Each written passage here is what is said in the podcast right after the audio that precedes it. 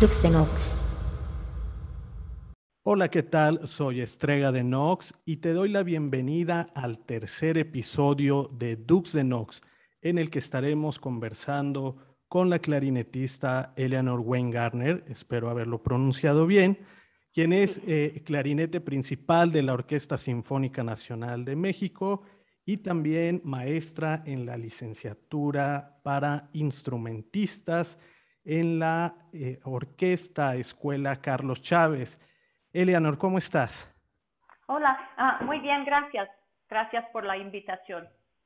Pues déjenme decirles que eh, estamos muy, muy de manteles largos en esta conversación eh, con la maestra Eleanor. hablamos con esta familiaridad sin los títulos porque sabemos que es una mujer muy, muy sencilla, muy humana y bueno, he tenido la fortuna de escucharla ya en varias de sus presentaciones en vivo. Recientemente tuvo una participación con la Orquesta Sinfónica Nacional en el Palacio de Bellas Artes, que es su casa, ¿verdad, maestra? Sí. En este programa estuvo con la violinista Olga Pogodina, ¿es correcto?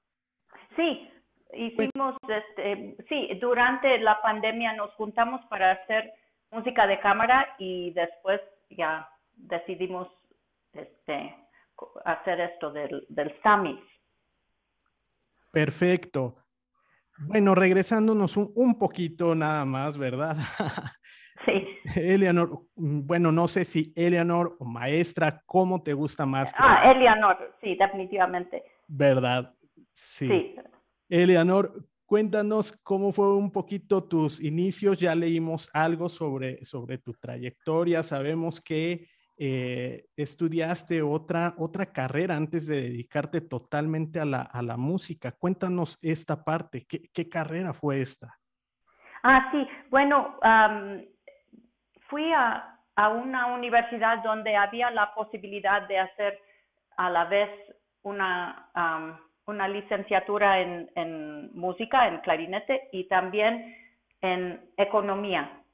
Y era en mi último año que realmente decidí que quería intentar con clarinete al 100%. Entonces, en, en mi último año de la licenciatura audicioné para, para maestría en clarinete en, en otra universidad.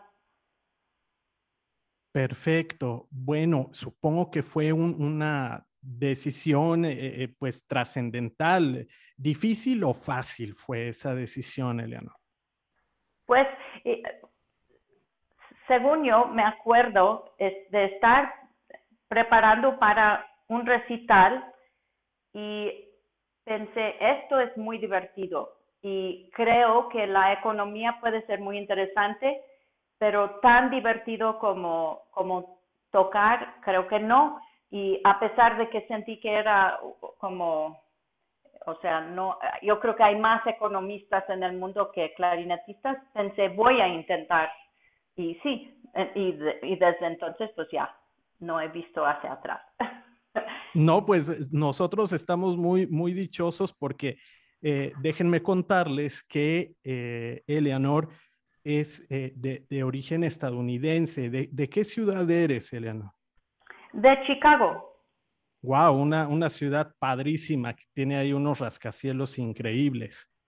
Sí, y una muy buena orquesta que este, fue como ejemplar para, para ver lo que es, es sí, el clarinete en orquesta. No, no sé si el, maestro Ricardo Muti sigue siendo, o, me equivoco, tal vez, este es... No, creo que sigue ahí, sí. Sigue siendo director, ¿verdad? Sí, en, en, el tiempo que yo estaba en Chicago e, estaba Scholti. Ya cuando se fue Scholti, yo ya estaba en México. No, bueno, te, te, te tocó un, un director pero de talla mundial, el maestro Scholti, que es uno de los directores de orquesta junto con el, el, maestro Muti también, pues más referenciales, yo creo, a nivel mundial. Ah, sí, sí. Fue una época increíble de, de, la orquesta que me tocó como escuchando. Y supongo que esta parte también motivó eh, eh, el decir, yo quiero hacer esto. Ah, sí, sí, motivó por un lado y por otro lado fue como, wow, eh, no sé, como, sí, se sentía como un reto grande por tan bien que, tan buen ensamble y tan bien que ejecutaban ah, todo y ahora tenemos la fortuna de, tenerte como clarinete principal y como solista en muchos de los programas de la Sinfónica Nacional. ¿Cómo llega Eleanor Wayne Gardner a México? Cuéntanos un poquito esa historia. Bueno, en, un verano fui a un curso de dirección como parte de, la orquesta y en, habían muchos músicos mexicanos y varios directores jóvenes mexicanos quienes estaban en, ese, ese curso y, y, a raíz de conocer a, varios decidí venir a, México para, para ver si había lugar. E, entiendo que, tu esposo también es músico. Sí, es, es oboísta. Lo conocí en Guadalajara porque eso es la primera orquesta, o sea, me quedé tres años en Guadalajara desde Chicago y en ese tiempo conocí a mi esposo. Wow. Cuéntanos eh, ¿cómo, es esta, esta dupla creativa, es decir, eh, eh, cómo, cómo lo, lo, trabajan, ¿no? Cada quien tiene su, su espacio, que supongo que es así, pero debe de haber, ¿no? En algún momento proyectos a lo largo de, su historia de vida, proyectos en los que conjugan la creatividad. ¿Cómo, cómo hacen esto, Eleanor? Sí, bueno, ah, el, proyecto que tenemos más recién eh, era un doble concierto escrito por un amigo de mi esposo. Él, él hizo su maestría en Carnegie Mellon University en Pittsburgh y ahí un, un compañero de él era director y, compositor y él escribió un concierto para oboe, clarinete y orquesta y ese, ese concierto lo tocamos en Querétaro, en Perú y, y después lo grabamos aquí. Y, y, de hecho durante la pandemia este editamos y terminamos el, disco y ya salió. Eso, eso fue un proyecto que hicimos juntos. Otro fue um, junto con otros seis músicos. Um, uh, empezamos un octeto en por ahí por el 94 y, y ahí tocamos en, en, muchas, o sea, hicimos varias giras en giras en México, en Colombia, en Italia, en Estados Unidos y, también comisionamos música nueva y, transcripciones y, grabamos cuatro discos. Eso fue un proyecto muy bonito, Sinfonía Taventos. Sí, la verdad es que pueden entrar, todos nuestros escuchas pueden entrar a la página de, de, de eleanorwaynegarner.com, si no mal recuerdo, sí, es esa la dirección y pueden ver la actividad tan prolífica de, Eleanor, tanto en la música de cámara como solista y como integrante de la Sinfónica Nacional. A propósito, quiero, quiero compartirles una pequeña reseña que pone eh, Clarinet em, sobre una de las interpretaciones del concierto de Alonso Crespo de, de Eleanor y dice así, se mueve de una nota a otra de forma exquisita, casi agregando un tono cremoso entre cada nota. desliza sus frases musicales sin esfuerzo alguno, envolviendo su sonido con una riqueza armónica. Uno se siente casi presionado a exigir más de ella, pues su estilo es perfecto para este repertorio. Eleanor Wayne Garner es una clarinetista estupenda y un músico magnífico. Imagínense cómo nos sentimos de dichosos de poder platicar con Eleanor. Cuéntanos de este concierto, eh, eh, Eleanor. Ah, bueno, eh, Eduardo Alonso Crespo, el, compositor, le gusta, él, él, creo que él considera su música como muy accesible, pero contemporáneo, y, le gusta meter cosas folclóricos de Argentina, poquito como, o sea, una mezcla, y en el caso del doble concierto, lo que sí hizo muy bien era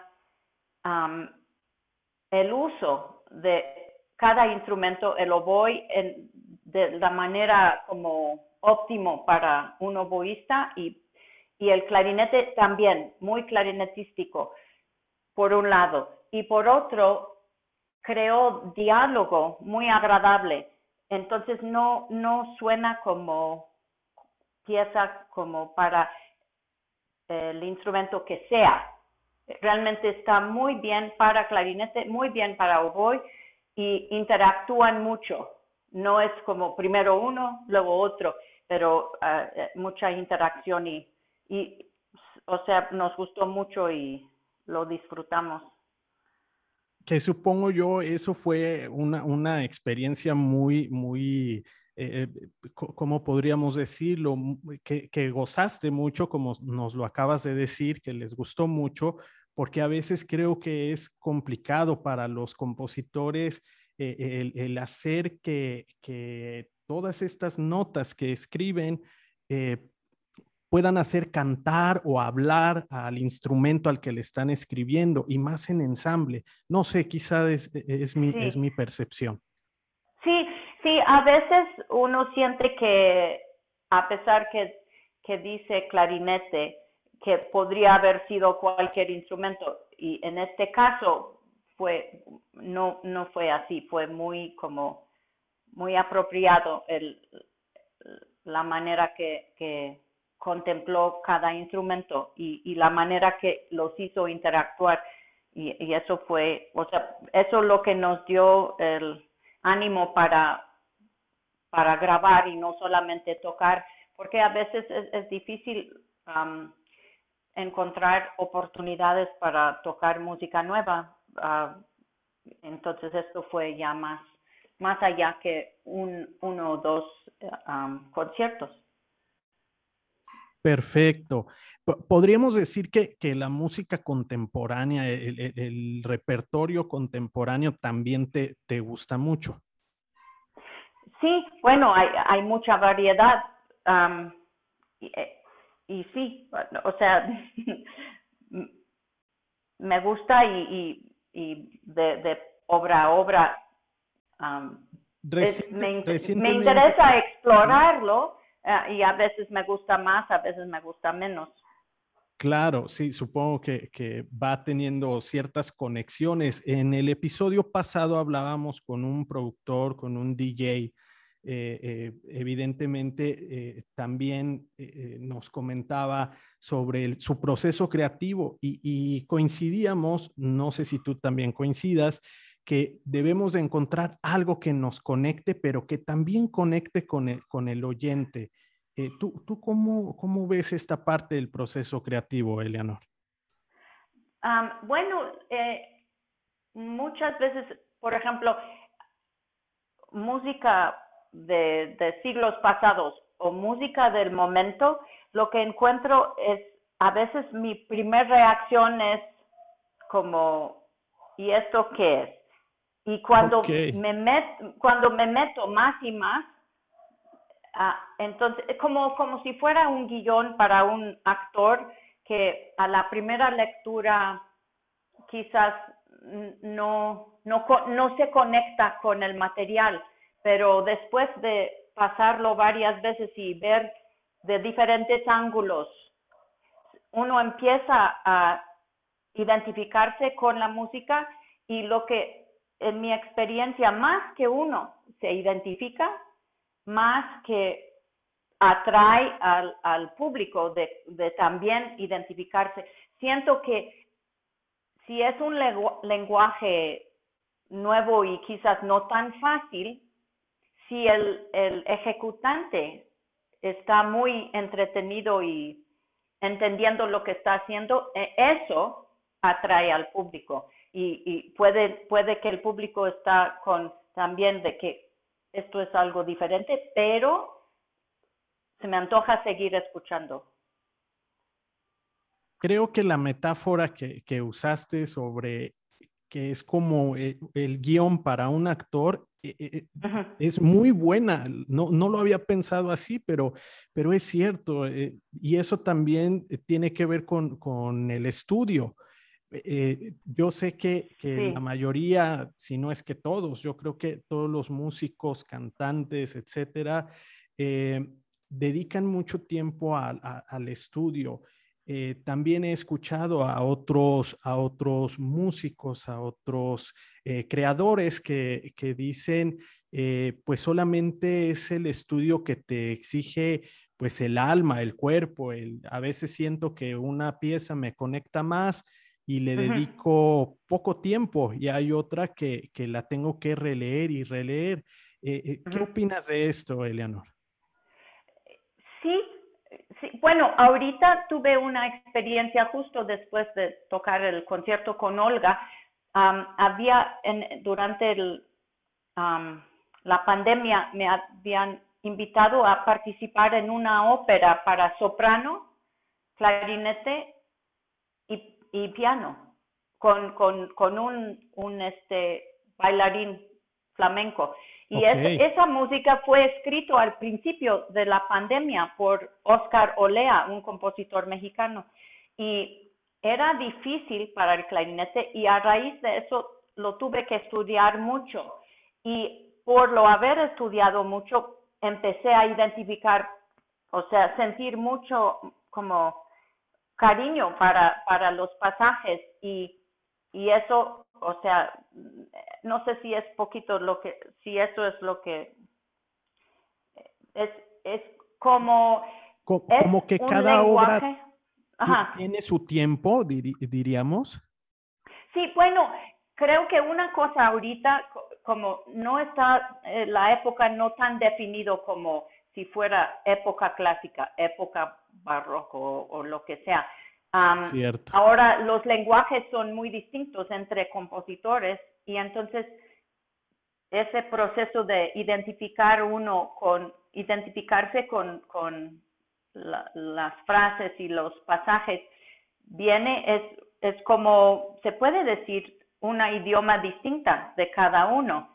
Y, y eso yo me encontré como después de haber conquistado, se puede decir, los pasajes, que disfruté mucho el, el, el, ensamble que creamos entre los, los tres, voz, clarinete y, piano.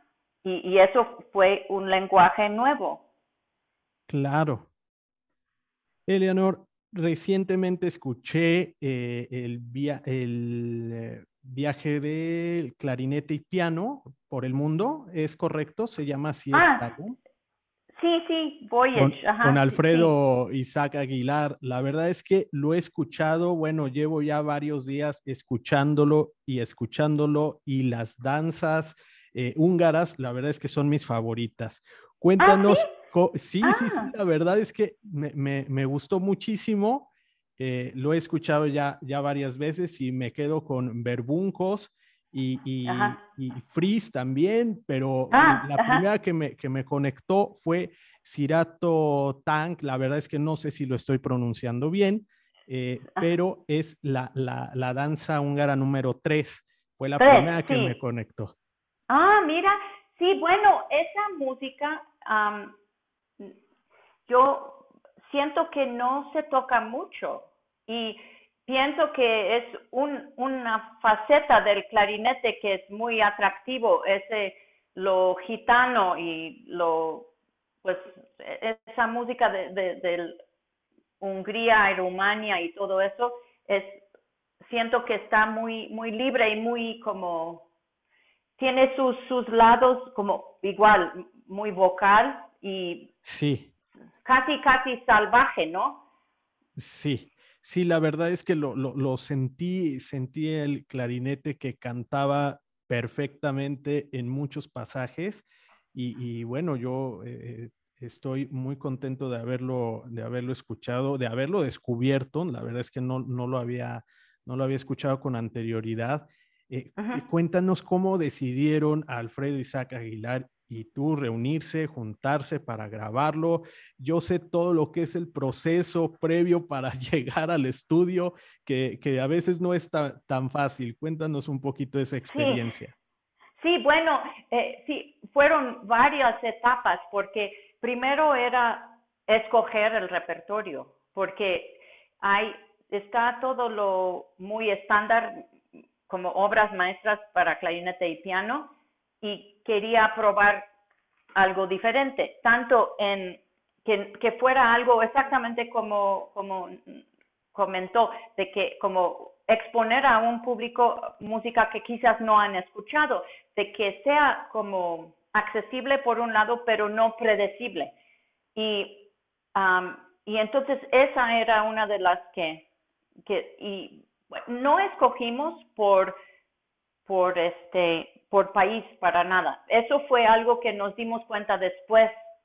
Yo, yo siento que muchas, muchos de, de los movimientos fueron relacionados con danza, eso sí, ¿no? O sea, salió así. Y, o como, sí, no formas largas. Eso eh, salió de que ninguna dura, creo, más que, ni llega a los seis minutos, eh, ningún track. Y, pero fue lo que, lo que estábamos buscando era música que era muy de tú a tú, clarinete y piano, no clarinete con acompañamiento.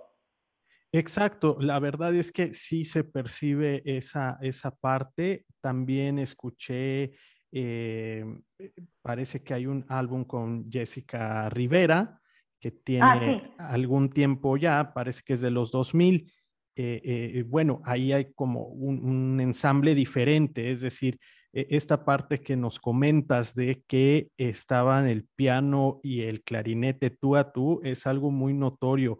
Sentí incluso que lo, que lo disfrutaste mucho. Sí, bueno, era un reto porque no, no te escondes. Entre clarinete y piano estás muy expuesto. Y, por ejemplo, en el octeto somos ocho vientos y eso, eso es se forma como un coro o, o, pares que van como interactuando. Y cuando fue, bueno, con el soprano también fue, con Jessica también fue expuesto, pero sí fue, sí lo disfruté, es como dúo. Eh, eh, sí, fue algo, un reto y, y, el repertorio es inmenso. Entonces, para escoger qué vale la pena grabar, eso fue también todo un, empezamos con una pila alta de, música y probamos, sí, y, se fueron como pasando sus etapas de sí o no. Incluso cuando tocamos en concierto, unos funcionaron más, otros menos. Y entonces de, de esa manera nos quedamos con, con la selección que está en ese disco. Perfecto, Eleanor. Bueno, ahora quisiera preguntarte eh, un poquito eh, eh, sobre más la, experiencia de, vida, por así decirlo, que, bueno, está ligada a, toda, a todo el proceso creativo, a tu carrera que es excepcional. El primer día que llegaste a lo que te decía hace un momento, tu casa que es Bellas Artes, yo me acuerdo que la primera vez que entré al Palacio de Bellas Artes, pues es impresionante. E, ese primer día que, llegaste ahí, más que como público, ya siendo parte de la Sinfónica Nacional. ¿Qué, qué pasó ese día por la mente de Eleanor? Ah, sí, bueno, sí, fue, fue como, se sentía como eso de eh, un privilegio y una responsabilidad tocar ahí. Y sí, me acuerdo, eh, palabras no sé, pero la sensación de como, pues poquito como cuando veía, eh, cuando iba de como adolescente a, la orquesta en Chicago y ahí es mucho de, los asientos van hacia abajo y entonces uno está viendo y imaginando cómo sería estar ahí. Y estando en Bellas Artes sentí, pues ya no es lo mismo, pero es parecido, un lugar tan bonito y tan como la expectativa muy alta y como disfrutar, pero también como tomar la responsabilidad de cumplir. Sí, lo, lo puedo imaginar, debe ser una emoción indescriptible eh, esa, esa de estar en el Palacio de Bellas Artes. Eleanor, ahora para, para quienes tal vez nos escuchan y no saben cuál es la función de ser eh, o el rol que juega el ser el clarinete principal de una sección en una orquesta. ¿Nos podrías contar que, cuál es esta función? ¿Qué es lo que, eh, justamente esta responsabilidad de ser eh, el clarinete principal?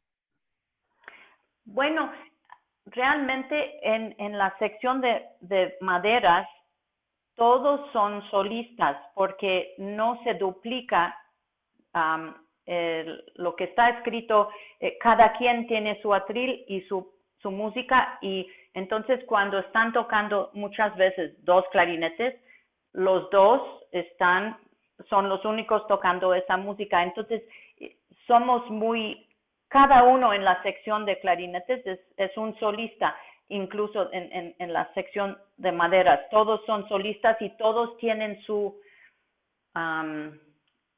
pues su, su, su rol. Por ejemplo, ajá, o sea, el clarinete se presta mucho para, para tocar los dos a la vez. Entonces, en el repertorio estándar de, de, orquesta, muchas veces los dos están tocando juntos o en terceras o acompañando uno al otro. Y es como una mini situación de música de cámara pero en cuanto al el, total de la orquesta, como el clarinete bajo, el clarinete requinto, cada uno este, es solista. Entonces nada más es la, la coincidencia de cuál música te toca. Mm, eh, muchas veces el clarinete principal tiene que interactuar con flauta principal o con fagot principal o, o boy. Y, y entonces eso ya depende obviamente de, de, la pieza, pero muchas veces eh, pasa eso. O estamos juntos, clarinete 1 y 2, o es, está uno, clarinete con fagot o clarinete acompañando a flauta o boy. Ok, ya, ya nos queda, ya nos queda más claro este, este rol. Y, sí, diferente, Ah, ah, perdón. Sí, no, por favor. Ah, nada más, eh, eh, lo que me ocurre es de que esa, esa, esa dinámica es muy distinta a la dinámica en una, un ensamble de vientos, una, una banda, donde hay tantos clarinetes como hay violines en una orquesta, donde funcionan como un, un coro. Eso, eso es una diferencia muy grande entre orquesta y, y ensamble grande de, madera. Y, supongo que esto también implica un, reto, una dificultad. Bueno, muchas veces el repertorio de ensambles de maderas es muy difícil, pero este uno está en grupo, entonces eh, es menos expuesto. Ok. Eleanor, otra vez hacemos un pequeño salto para regresar a los momentos en los que, en los que estabas estudiando, porque mientras te escucho, eh, eh, eh, pienso, ¿qué música, aparte del apasionante mundo de la, la, música escrita para el clarinete, qué más escucho o escucha Eleanor aparte de la música de su instrumento? ¿Qué, otra música te gusta, te apasiona? ¿Qué, ¿Cuál eh, te hace bailar o te hace cantar? Cuéntanos esa parte. Pues eh, me gusta mucho eh, la época de, cuando este, Stan Getz se juntó con Chao Gilberto y este, creo que la esposa era Astrid Gilberto y ahí en principios de los 60 yo descubrí esos álbums en, cuando estaba en, en, en, la universidad y me encanta lo que es la samba de, de esa época. Ok. Y, todo lo de Stan Getz es increíble, saxofón tenor. ¿Y qué más? Bueno, también me gusta mucho este, creo que es el guitarrista Al Di Miola, que tiene varios, varios CDs, como uno dedicado al tango, pero en su, su forma. Estupendo. Y ahora, después de, de, de, de estar tanto tiempo en, en México, eh, eh, cuéntanos qué te, qué te gusta de México. Bueno, eh, ah, no sé. bueno. ¿Qué no te gusta de, sí, no. México? no bueno, eh, me encanta, o sea, lo que es la comida, lo que es la, la playa, el, la, el ritmo del día aquí que se vive con como por ejemplo, un pequeño descanso a mediodía y y comida a mediodía no como a la carrera, este, nada más como agarrar un sándwich o algo a, mediodía, pero todo eso, pues el humor del mexicano.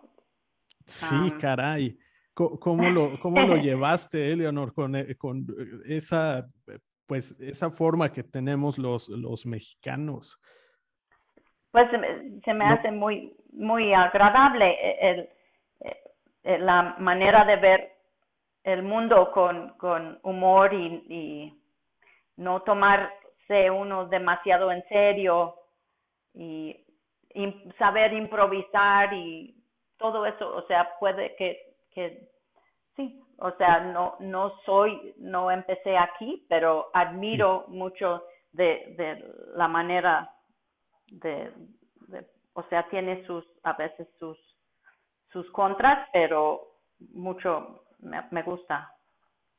Ahora pienso en, en, dos, en dos temas. Uno que, bueno, estamos en estos momentos que nos están escuchando, estamos grabando este podcast en eh, finales del mes de octubre eh, próximamente estamos eh, eh, celebrando el Día de Muertos, justo ahorita que Eleanor mencionaba el que no nos tomamos las cosas tan, tan en serio como el tema de la, de la muerte, ¿no? Que, que, que ya está muy, muy cercano.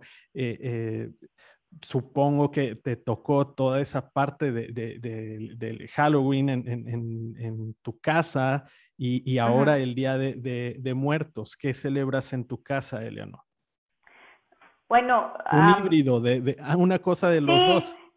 Sí, en, en, en todo eh, hemos hecho híbrido ya.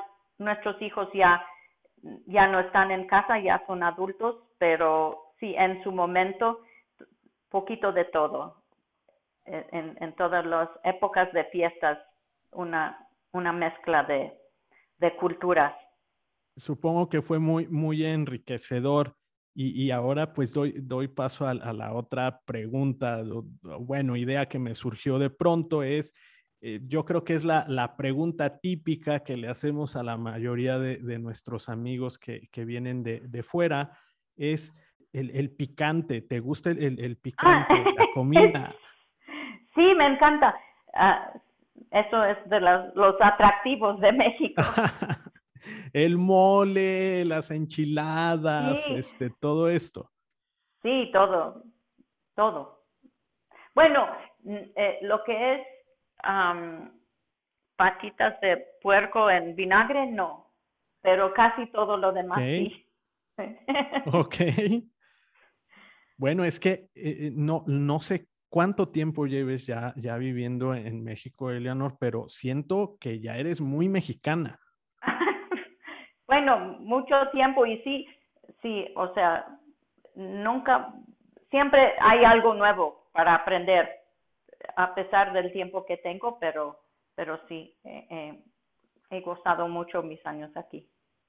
La verdad es que nosotros también estamos eh, aprendiendo y descubriendo nuevas cosas en esta charla contigo, Eleanor, y ahora quisiera preguntarte sobre tu faceta como maestra en la, en la orquesta Escuela Carlos Chávez cuéntanos cómo es esta dinámica con tus alumnos. ¿Cómo describirías una clase contigo?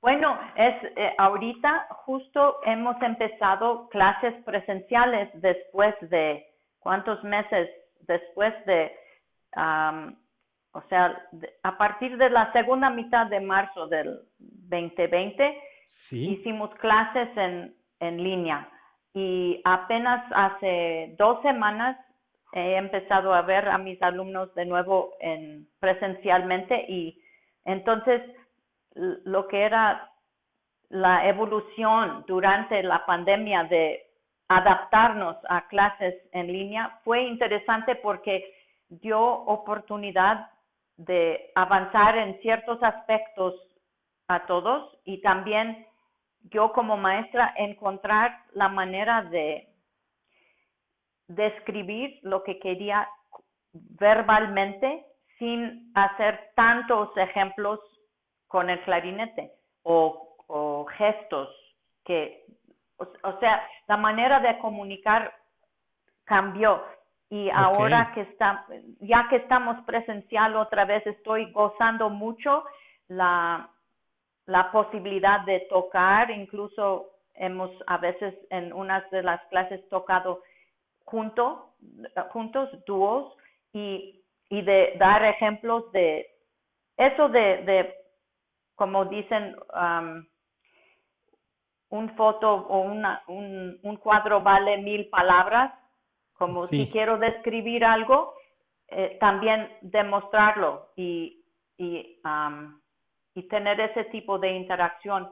la clase es una combinación de analizar lo que es una frase y dar un, una coherencia a las frases en, los estudios o en el repertorio y también lo que es los aspectos de la técnica del clarinete es en producir el sonido con, con, por soplar y por eh, usar la embocadura y luego los dedos, la lengua, esos son los como lo, con lo que se construye eh, eh, un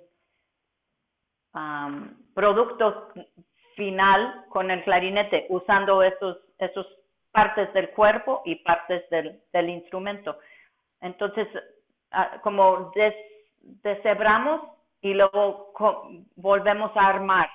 Entonces, ahorita es, eh, parte de, de, la clase dedicamos a las, las escalas para ver cosas de legato y fraseo y uso del aire y luego diferentes estudios para técnica y luego el repertorio, tanto estudios como obras de orquesta y, y piezas, sonatas, conciertos, danzas más o menos así está estructurado, digamos, el curso que, que, llevas tú. Sí, así, como una hora con, ¿qué será? Como 15 minutos en escalas y estudios y luego quizás media hora con cosas más relacionado con música, pero siempre entra a resolver temas técnicas en música, en, en cosas de repertorio, igual resolver temas musicales en lo que es una, algo tan sencillo como una escala. Ok.